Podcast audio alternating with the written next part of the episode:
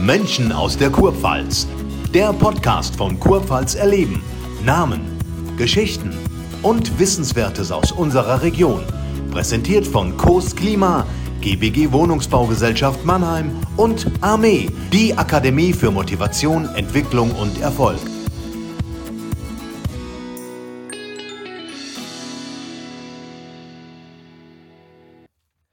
Wer unbedingt mal wissen will, was es heißt, sich zu quälen, dem empfehle ich die Teilnahme auf dem Ironman auf Hawaii. Denn wer es schafft, nach über drei Kilometer Schwimmen, 180 Kilometer Radfahren, auch noch einen Marathon zu laufen, der hat richtig Spaß an der Qual. Unser heutiger Studiogast kennt das. Schließlich hat er den weltberühmten Ironman zweimal gewonnen. Herzlich willkommen, Norman Stadler.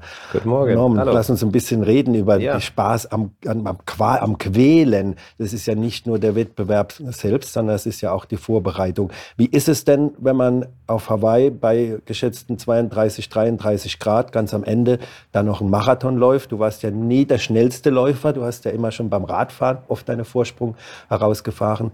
Ist da das Gehirn abgeschaltet? Oh, man ist in einem Tunnel. Also man hat natürlich äh, Sachen, an die man sich halten muss. Man hat, muss nach Regeln fahren und laufen. Äh, man darf die Verpflegung, die man aufnimmt, nicht einfach dann ins Lavafeld schmeißen, sondern in die davor gesehenen Netze oder Bins und äh, das sind schon viele gescheitert, äh, auch disqualifiziert worden. Aber natürlich, ich bin fokussiert den ganzen Tag. Äh, ich habe die Rennen von vorne gestaltet, das stimmt. Meistens im Radfahren dann meinen Vorsprung rausgefahren. Aber ich komme vom Laufen, das wissen die wenigsten. Also ich war auch Top Ten in Deutschland im Laufen. Äh, nur habe ich das im Triathlon manchmal gezeigt, aber oft hat einfach auch dann ein, ein okay Marathon hinten raus gereicht. Aber ich komme von der Kurzdistanz, also ich habe die Grundschnelligkeit und bin eine 30er Zeit auf, also 30, 40, glaube ich, die 10 Kilometer gelaufen. Also ich war relativ flott im Laufen auch unterwegs. Und, und das, nachdem das, was vorne dran war, eben noch. Das, genau. darf, das darf man ja nie vergessen. Lass uns von Beginn an loslegen. Du hast mit zwölf am ersten Triathlon teilgenommen in Wertheim. Wie bist du denn überhaupt zum Triathlon gekommen oder zum, überhaupt zum Sport? Also nicht mit zwölf, ich habe mit elf Jahren meinen ersten Marathon gelaufen und den heimlich. Ich habe äh, bei uns im Dorf war ein Volkswandertag, IFA Volkswander gab es damals noch. Und in Wertheim am Main, wo ich herkomme, waren die US-Amerikaner stationiert. Und die waren immer dort und dann äh, gab es halt eine 10 Kilometer, 20 Kilometer und Marathonstrecke zu wandern. Und am Ende gab es einen Bierkrug und ich wollte den Bierkrug haben. Habe dann so eine Stempelkarte gefunden am Vortag und bin dann heimlich am nächsten Tag um 6 Uhr aus dem Bett bin losgelaufen mit den Amerikanern und dachte, es merkt keiner. Und nach der Hälfte stand mein Vater im Wald mhm. mit Tee und Decke. Und, und er dachte, oh, jetzt ist Donnerwetter. Und dann hat er nur gemeint, geht's noch? Und dann habe ich gesagt, ja, es geht noch, super, Papa. Und dann bin ich weiter, bin an dem Tag im Marathon gelaufen, gewandert, marschiert mit den, mit den Soldaten. Und äh, kurz danach hat mein Vater einen Verein gegründet, einen Leichtathletikverein unter dem Fußballverein in Wertheim-Dörlesberg. Und so fing alles an. Und mein erster Triathlon war eigentlich mit 15 Jahren, aber ich habe mit 13 Jahren Fernsehen geschaut, das Sendung über die Inseln von Hawaii. Und äh, ich saß wie immer bei meinem Vater vor ihm auf dem, auf dem Teppich und, ähm, und habe dann anscheinend gesagt, ich gewinne das Ding. Dann haben wir ein Rad geholt und mhm. fing an zu trainieren. Also komplett Autodidakt. Mein Vater hat mit, mein, mein Vater konnte nicht schwimmen. Ähm, Radfahren, klar, wie jeder andere auch, aber er hatte ein Händchen für Talente und für Sachen, die man aus jemandem rauskitzeln kann. Und dann war ich so halt das Startobjekt, der Sohnemann. Und es kam noch ganz viel dazu. Auch noch ein Weltmeister kam dazu im Triathlon, den er vom Fußball geholt hat. Äh, die Deutschen, äh, unsere Mädchen waren bei 3x800 Meter Staffel, die führen in Deutschland. Also wir hatten da von Leichtathletik bis Triathlon hatten wir alles dann im Verein. Aber die Frage ist ja, warum in so jungen Jahren, während wahrscheinlich viele deiner Freunde aus der Schule zum Fußball gegangen sind, was ja normal ist und üblich ist in Deutschland, mhm. warum dann dieses, ich, ich nenne es stupides Laufen, ich bin überhaupt kein Läufer, aber ich weiß, es machen Millionen und es ist ja yeah. auch vernünftig, aber warum laufen ohne Ball? Nee, ich, ich, war im Fußball. Warst du auch? Wie jeder andere auch auf dem Dorf. Das Problem war nur, ich war motiviert und wollte gewinnen und meine anderen Jungs, die wollten halt nicht gewinnen. Und dann verlieren wir. Mhm. Und das habe ich nie verstanden, dass wir verlieren, obwohl ich top vorbereitet war. Und dann kam halt der Sport, der, der, der Individualsport. Und da bin ich, ja, meines Glückes Schmied. Und das habe ich schnell verstanden, wie das, wie, das, wie das geht, wenn ich hart arbeite, dass ich äh, Erfolg bekomme. Also ein, sofort ein Feedback. Und, äh, und dann fing halt die Leichtathletik. Auch habe Mehrkampf gemacht. Ich war Bezirksmeister im Kugelstoßen, im Mehrkampf, im Wurf äh, und so weiter. So eine Grundausbildung. Und dann kam halt dann der Radfahren, war schon immer auf dem Dorf. Von A nach B war die einzige Möglichkeit als Kind mit dem Fahrrad. Vier, fünf Kilometer zur Nachbarortschaften zu meinen Kumpels. Und ich war halt irgendwie unverwüstlich. Ich erkläre es meinen Kindern immer. Heute muss man die Kinder rausbringen aus der Wohnung. Früher mussten wir uns reinholen. Äh, also wir sind, bis es dunkel wurde, bis wir irgendeine Wunde hatten oder irgend äh, uns kalt war oder Hunger, dann kamen wir rein und so fing alles an, spielerisch, nur spielerisch und dann wurde es halt irgendwann mal der Triathlon, mein erster mit 15 Jahren, habe ich gleich gewonnen, es waren deutsche Meisterschaften. Und dann war der Sichtungskader da, Nationalmannschaft und dann ihm alles, alles seinen Lauf genommen. Es war 1988. Das ist eigentlich interessant, was du gerade sagst. Das hört sich immer so an, wir, die schon ein bisschen älter sind, sagen dann, die Jugend war eigentlich schöner, weil wir sind nach Hause gekommen, du schilderst das Gleiche von der Schule wenn überhaupt kurz Hausarbeit gemacht und dann nichts genau. wie raus, nichts wie raus. Das genau. hört sich auch goldenen alten Zeiten an. Aber weil du das erwähnt hast, dieses nicht verlieren wollen, was ja ein unbedingter Bestandteil ist eines erfolgreichen Sportlers oder einer erfolgreichen Mannschaft, hat sich bei dir dieses Gen ganz früh dann schon festgesetzt im Kopf. Ja, absolut. Also ich natürlich, ich wusste dann schon schnell, äh, wenn ich Leistung bringe, bin ich irgendwo in der Welt unterwegs. Und wir waren dann gleich in Australien, Florida, sind gereist und natürlich gab es auch Rückschläge, aber so meine, meine Anfänge im Triathlon, die ersten paar Jahre habe ich in der Jugendjunioren, war ich unschlagbar und äh, hatte damals schon meine Stärke im, im Radfahren und vom Läuferischen, von der Leichtathletik. Und dann irgendwann kommt halt ein Alter, wo du ins Männeralter reinkommst, wo es dann auch die, wo alle dann arbeiten. Und es gibt nichts Schlimmeres oder nichts Besseres als äh, jemand, der weniger Talent hat, aber hart arbeiten kann. Wenn du Talent hast und wenig arbeitest, bringt es auch nichts bis zu einem gewissen Zeitpunkt. Und das war bei mir so, ich kam immer sehr gut durch in der Jugend und dann kam das Erwachsenenalter und dann kamen auch die ersten Dämpfer. Aber dann geht es weiter. Und ja. äh, das habe ich dann zum Glück durchgezogen.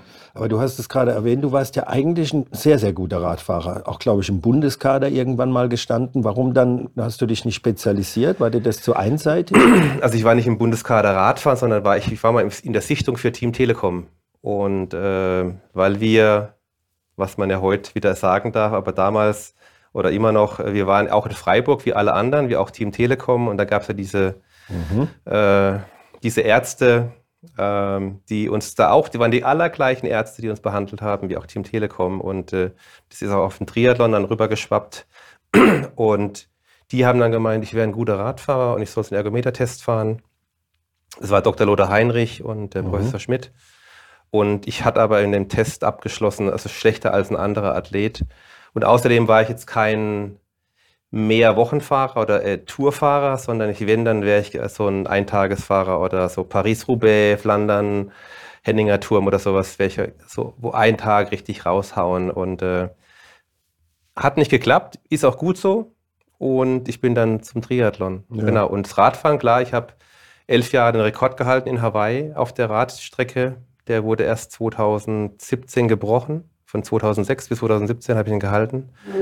Und äh, ja, aber keine Ahnung warum, weil ich komme vom Laufen und Radfahren war einfach, ist eine, ist eine Gabe, ist auch heute noch so. Ich setze mich aufs Fahrrad, fahre ein paar Tage und dann, dann müssen viele leiden. Ja, ja, ja. Aber wenn du Freiburg erwähnst, dann muss man natürlich nachhaken. Wir wissen ja die Geschichte mit Freiburg, die Absolut, irgendwann mal ja. aufgeflogen ist. Mhm. Damals. Ähm, Du bist aber nie in Kontakt gekommen mit den Methoden, die dort angewandt wurden. Ist ja du warst zu jung wahrscheinlich. Nein, ne? Lothar Heinrich ist immer noch ein Freund von mir und ich ja. habe auch nie mit ihm gebrochen, weil er war immer fair zu mir. Er hat mir nie was angeboten. Ich glaube, du musst da auch nachfragen. Das kostet ja auch alles viel Geld, ist ja, ja auch alles aufgeflogen. Und ich finde auch diese Doppelmoral, äh, alle haben dann drauf eingehauen. Ich war auch bei verschiedenen äh, Events dabei.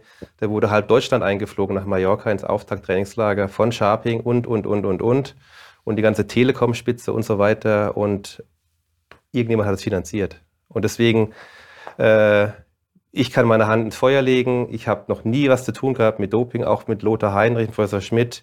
Ich war selbst schockiert. Und das ging Hunderten und Tausenden von anderen Sportlern genauso. Der baden-württembergische Landeskader in allen Sportarten war in Freiburg bei der sportmedizinischen Untersuchung. Und äh, das war's, ja. Ja, da ist alles längst abgehakt. Die Geschichte ja. ist nicht erledigt. Ja, ist natürlich Ärzte, aber für den Lothar Heine zum Beispiel nicht. Der durfte dann nicht mehr arbeiten. Ja, genau, genau. und, und, und, und, und. Ja, haben Fehler gemacht und äh, aber die Uni Freiburg war für uns das A und O in der sportmedizinischen äh, Untersuchung. Ja, ja, gut, wir wollen keine Sendung machen über Doping, das haben andere schon vor uns ja, gemacht. Ja, aber es ist ein wichtiges Thema. Es ist sicher ein wichtiges Thema. Bei jedem Ausdauersport wird die Frage irgendwann kommen. Und ich werde nicht der Einzige gewesen sein, der dir diese Frage gestellt hat. Nein, in es sind Karriere. auch Bilder Ständig, erschienen, wie ich mit Team Telekom natürlich. Radfahren war. Ist doch klar. Was für ein Triathleten oder für damals für jeden hätte sich die Hand abgehackt, ja. mit Jan Ulrich Rad zu fahren oder ja. mit Klöden oder mit Vino Kurov, Kettle Evans. Und ich durfte da mitrollen. Ich war ja gar nicht willkommen, weil ein Triathlet kann eigentlich kein Rad fahren ja. in der Gruppe.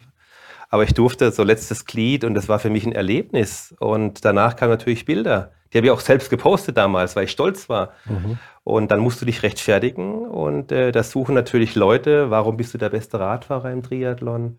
Aber heute ist meine Zeit pulverisiert. Mhm. Also heute sind meine Zeiten von damals, ich werde nicht mal Top Ten. Und da spricht keiner drüber. Und deswegen ist alles gut. Man muss wissen, woher man kommt und was man gemacht hat. Und äh, ja. ich habe auch immer gesagt, ich kann nichts Schlechtes sagen über die Ärzte. Viele haben dann auf einmal die Fronten gewechselt. Und dann ist auf einmal derjenige, der jahrelang der Freund war, der Buhmann. Und, und so einer bin ich nicht. Ich nehme dir das auch gerne ab, aber würdest du oder hättest du zu deiner Zeit für jeden die Hand ins Feuer gelegt, dass genau. er nichts nimmt? Nein. Es legt auch keiner für mich die Hand ins ja, Feuer. Ja, ja. Aber ich weiß, was für Leistungen möglich sind über einen gewissen Zeitraum.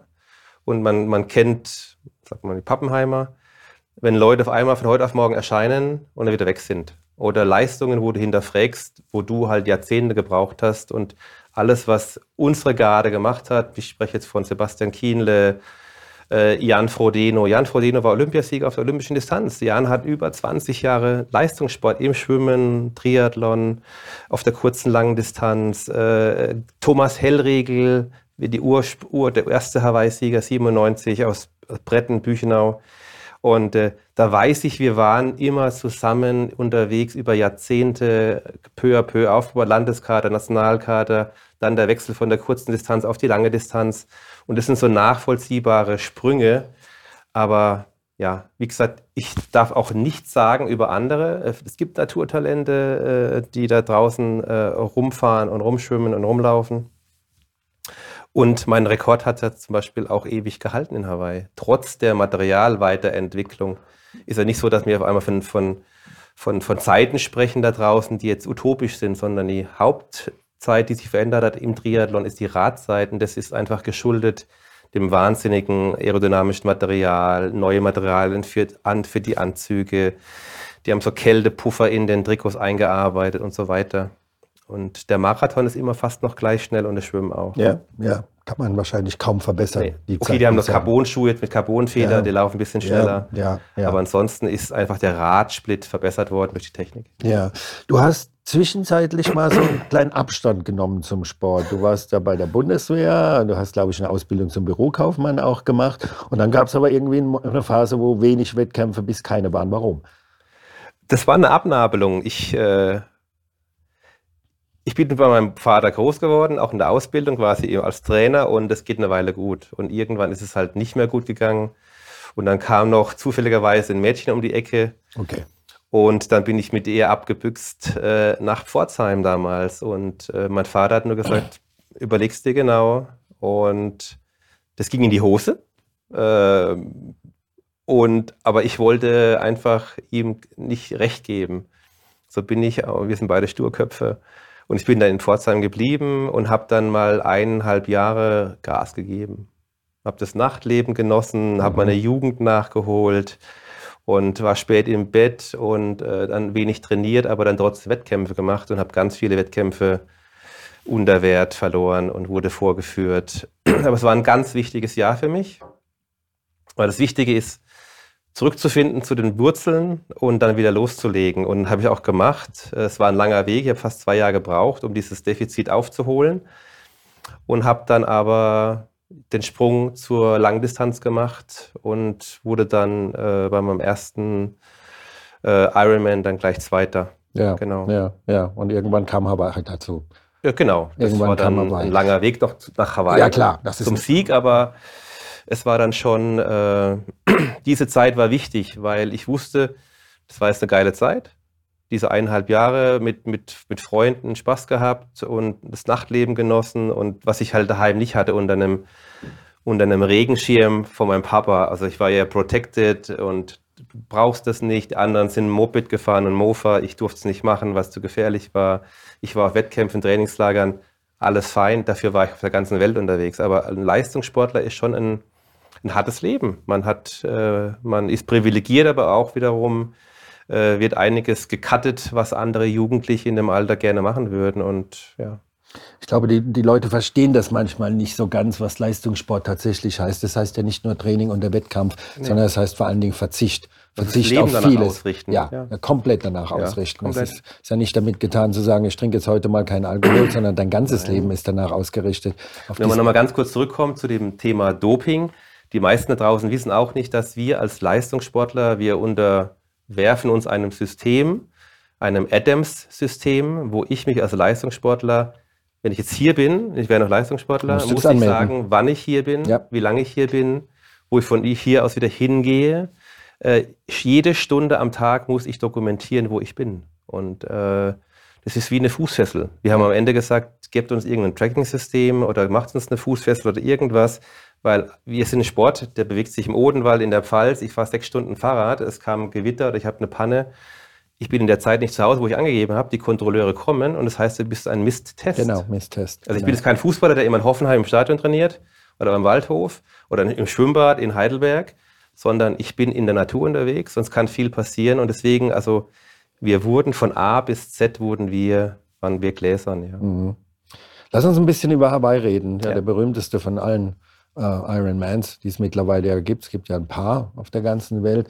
Wie lange braucht man Vorbereitung, wenn man tatsächlich diesen Ironman gewinnen will? Und zwar ganz bewusst darauf hintrainiert, auf den. Ich denke, das hast du gemacht. gewinnen will ist eine andere wollen, Sache als mitmachen. Ja. Äh, gewinnen will, äh, ist Lotterie.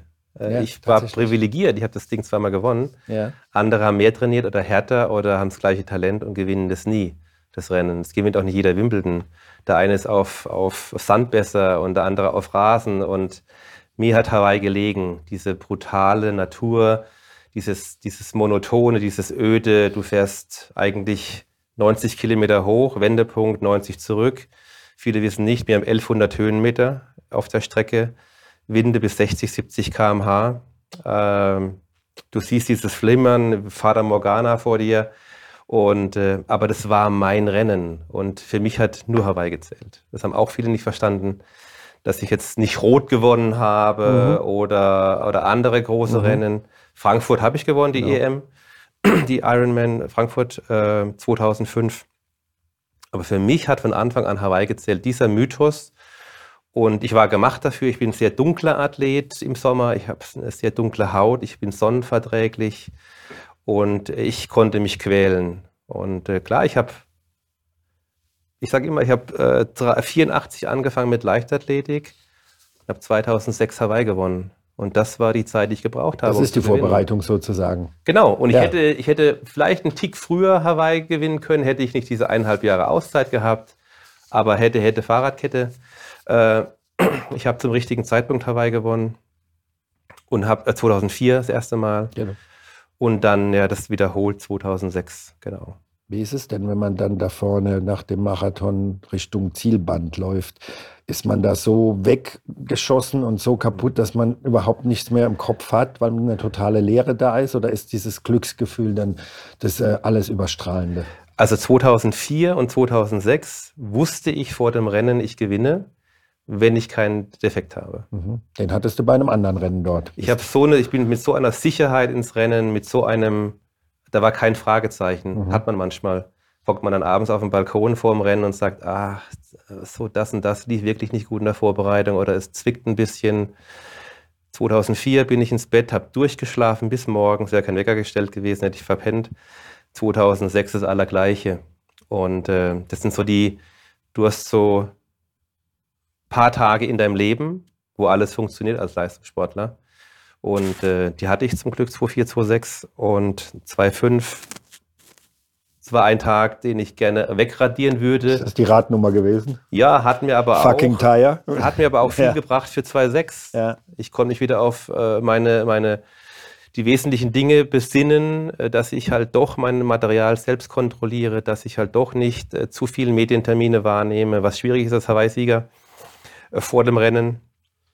Und, äh, und der zweite Sieg war wesentlich süßer als der erste Sieg, weil was bestätigen in unserer Gesellschaft, man muss ja alles wiederholen und nochmal eins draufsetzen und nochmal schneller, höher, weiter. Und das konnte ich dann zum Glück als erster Deutscher zweimal Hawaii gewinnen, ja. Ich sollte vielleicht gerade noch die Geschichte dazu sagen. 2005 hat das Rad gestreikt und zwar zweimal. Und nee, nicht das Rad gestreikt. Äh, das war ein Fehler im Vorfeld. Ich habe mein Rad nicht kontrolliert und okay. das hat jemand falsch äh, präpariert und dann kam der Defekt und wir müssen ja im Triathlon selbst die Schäden beheben. Wir haben keinen Radmaterialwagen dabei und ich konnte das nicht in dem Moment. Ich konnte den Reifen nicht runterbekommen und dann gab es die Bilder, wie ich mein Rad halt wegschmeiße. Weltberühmt, ja sagt dann fucking Tire. Fucking Tire, genau. Das aber das gehört dazu. Björn Ries hat damals auch ja. sein Rad weggeschmissen. Beim Zeitfahren, und, ja. Äh, genau. Tennisspieler zertrümmern ihren Schläger, ja, wenn es nicht ja, läuft. Ja.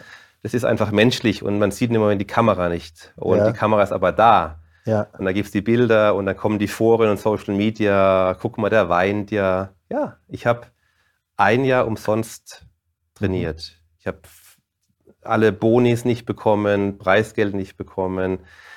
Die Verhandlung fürs nächste Jahr für die Verträge war einfach schwächer zum mhm. Beispiel. Mhm. Es zählt alles mit rein und in dem Moment äh, äh kommt das dann alles raus. Ja, du weißt genau, jetzt gewinnt einer, äh, zum Glück hat ein Deutscher gewonnen, der Al-Sultan, der Faris. Aber es tat schon weh. Aber da rauszukommen, aus diesem schlechten Winter dann, du kommst dann im Oktober nach Hause, fängst von, von neuem an und dann wieder gestärkt rauskommen und um eins draufzusetzen, ja. mit, ne, mit einem Rekord. Da habe ich ja. meinen Rekord in allen drei Disziplinen, habe ich meine, meine, eigene Bestleistung gebraucht, um mit 70 Sekunden Vorsprung zu gewinnen. Und 2004 mit 11 Minuten Vorsprung gewonnen. Ja, ja. 2010, 2011 kam im Prinzip die schlimmste Phase deines Lebens. Die Karriere musstest du irgendwann mal beenden, aus medizinischen Gründen. Die Form war nicht mehr da, du hast nicht gewusst, woher das jetzt plötzlich kommt, dieser Leistungsabfall. Wie ist dann herausgekommen, was das Problem war bei dir? Also ich habe den 70.3 im Kraichgau gemacht, äh, habe dann Radeffekt gehabt in Führung liegen mit Sebastian Kienle und dann hat Sebastian gewonnen und ich konnte nicht, äh, auf einer Mitteldistanz nimmt man kein Ersatzmaterial mit, weil es sich nicht lohnt in der Dichte. Und dann musste ich aufgeben, bin dann gleich nach Spanien, nach Zarauz ins Baskenland, habe da auch eine Mitteldistanz gemacht und da ist mir die Schaltung kaputt gegangen während dem Radfahren, auch in Führung liegend. Und da habe ich gesagt, das gibt's doch alles gar nicht. Und habe dann meine Jungs zusammengetrommelt, mein Team. Ich habe ein Triathlon-Team gegründet.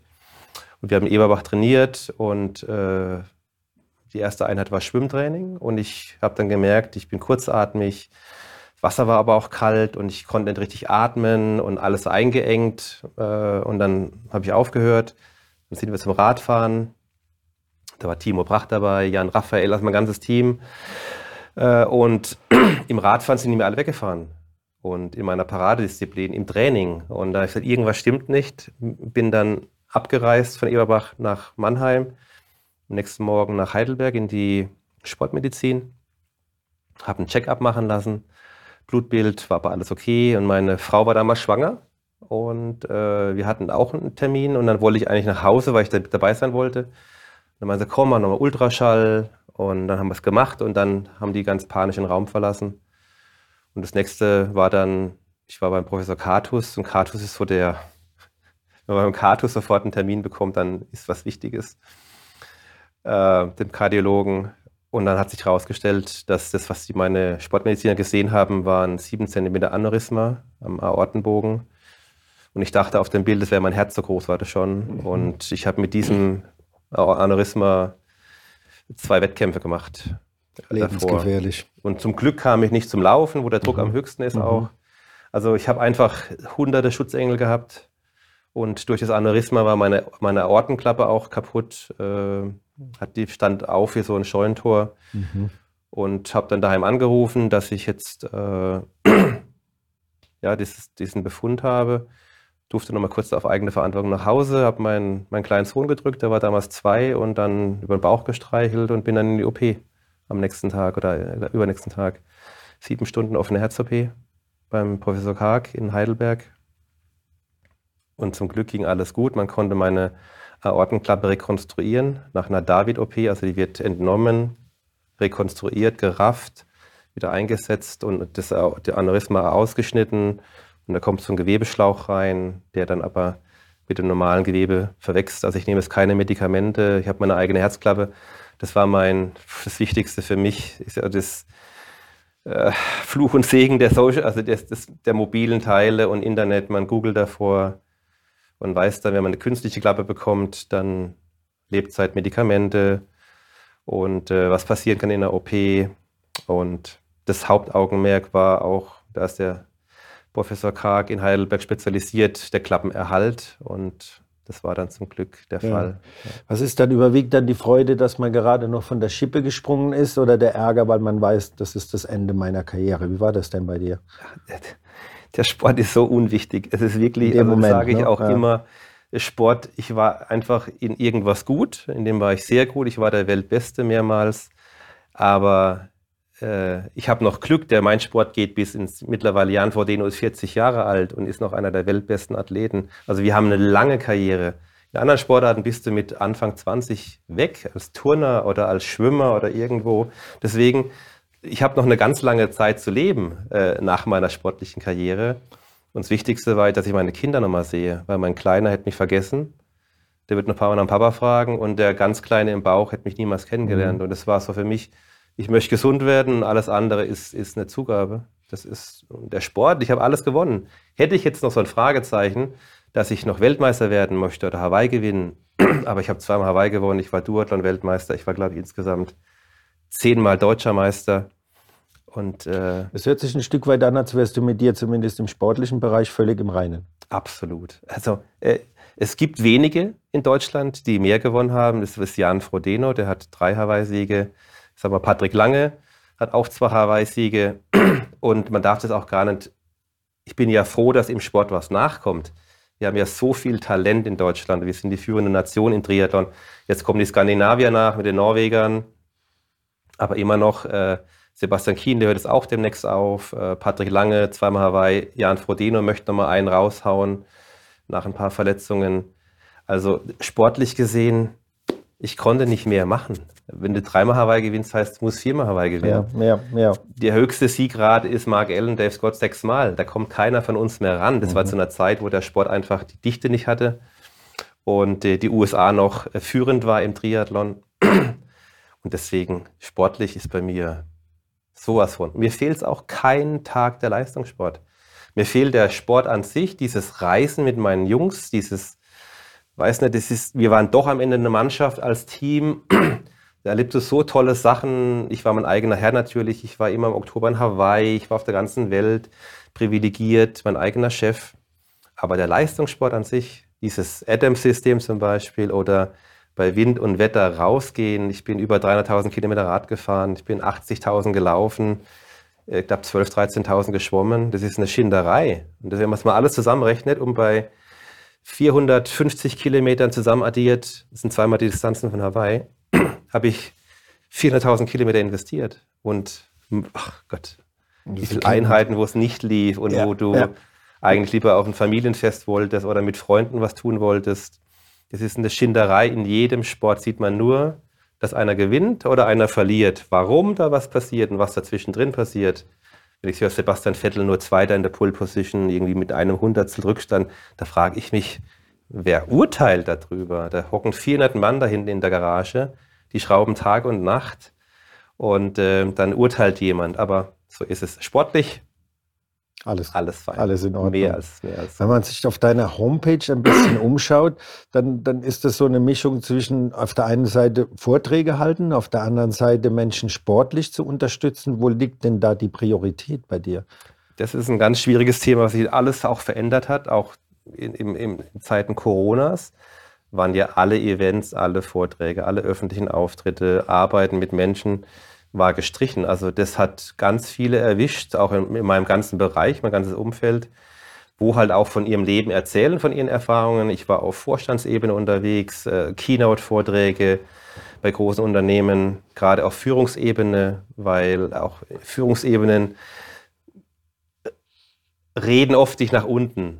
äh, man darf keine Schwäche zeigen und die holen sich gerne Erfahrungen und, und Input von Leuten auf einem anderen gleichen Level und das habe ich gemacht. Das war dann äh, ja, gestrichen. Äh, ich bin Captain eines europäischen Triathlon-Teams, dieses Collins Cup-Teams, das gleiche wie Ryder Cup im Golf, USA gegen Europa und Rest der Welt. Da bin ich der Europa-Captain. Ich halte wieder Vorträge, äh, habe Gesundheitsmanagement gemacht für Unternehmen. Bürger Engelheim zum Beispiel habe ich über fünf, sechs Jahre aufgebaut. Von drei Mann auf am Ende über 60, 70 Mann, äh, Wochenendevents, äh, Coachings und so weiter. Genau, das ist mein Bereich. Aber da musste ich neu neu erfinden jetzt, weil viele Firmen sind vorsichtiger geworden. Was wir machen, ist ja so ein nice to have, so ein Add-on. Auf der anderen Seite brauchen die unbedingt Leute, die die Angestellten wieder motivieren, aus den Homeoffices reinholen und so weiter. Und es ist gerade so, ich glaube, jetzt Corona wird nicht mehr so hart reinschlagen äh, und dass sich da alles etwas wieder beruhigt. Genau. Und die Freizeit gehört dem Golf, habe ich gehört. Ach Gott, das Golf ist ganz schlecht. Ganz also, schlecht? Ja, man, Golf kann man nie, das ist das Problem. Ja. Und, äh, Kennst den kürzesten Golfwitz, oder? Genau. also ich spiele gerne bei, bei Charity-Sachen mit und ich spiele auch gerne mal eine Runde und äh, für einen guten Zweck, wie gesagt. Ich war auch mal in einem Eagles-Team. Aber das ist so ein, wenn man so ein äh, motivierter und ehrgeiziger Athlet ist und dann Golf keine gute Sportart. Geht gar nichts und Nein. dann wiederum fliegt ja. die Kugel auf einmal, ja, äh, ja. haust du das Ding und du denkst, ja, ich kann golfen. Und dann aber nur für den, nur für den einen Tag. Dann suchst du wieder im Gebüsch genau. deine Bälle und genau. ich liebe es, weil ich muss runterkommen. Ich liebe die Natur. Wir fahren auch nicht mit, mit, mit dem Wägelchen rum, sondern wir laufen dann. Und äh, mit die schönsten Orte sind oft Golfplätze, die Anlagen und das Drumherum. Das heißt, das Griechenland, Costa Navarino, wo ich oft war. Und äh, St. Leon Roth, wunderschön, genau. Gut, dann wünsche ich dir noch viele gute Golfrunden äh, und dass das äh, Vortragsgeschäft wieder ein bisschen anzieht. Ich hoffe, dass das passiert, denn wie du angesprochen hast, Corona gehört ein Stück weit zumindest der genau. Vergangenheit an. Wir. Darf mich recht herzlich bedanken, dass du bei uns zu Gast warst. Herzlichen Dankeschön. Dank für das Gespräch. Alles Gute, Norm. Dankeschön. Das war Menschen aus der Kurpfalz, präsentiert von Coast Klima, GBG Wohnungsbaugesellschaft Mannheim und Armee, die Akademie für Motivation, Entwicklung und Erfolg. Mehr zu sehen und zu hören gibt es auf der Heimat-App Kurpfalz erleben und unter kurpfalzerleben.de. Bis zum nächsten Mal.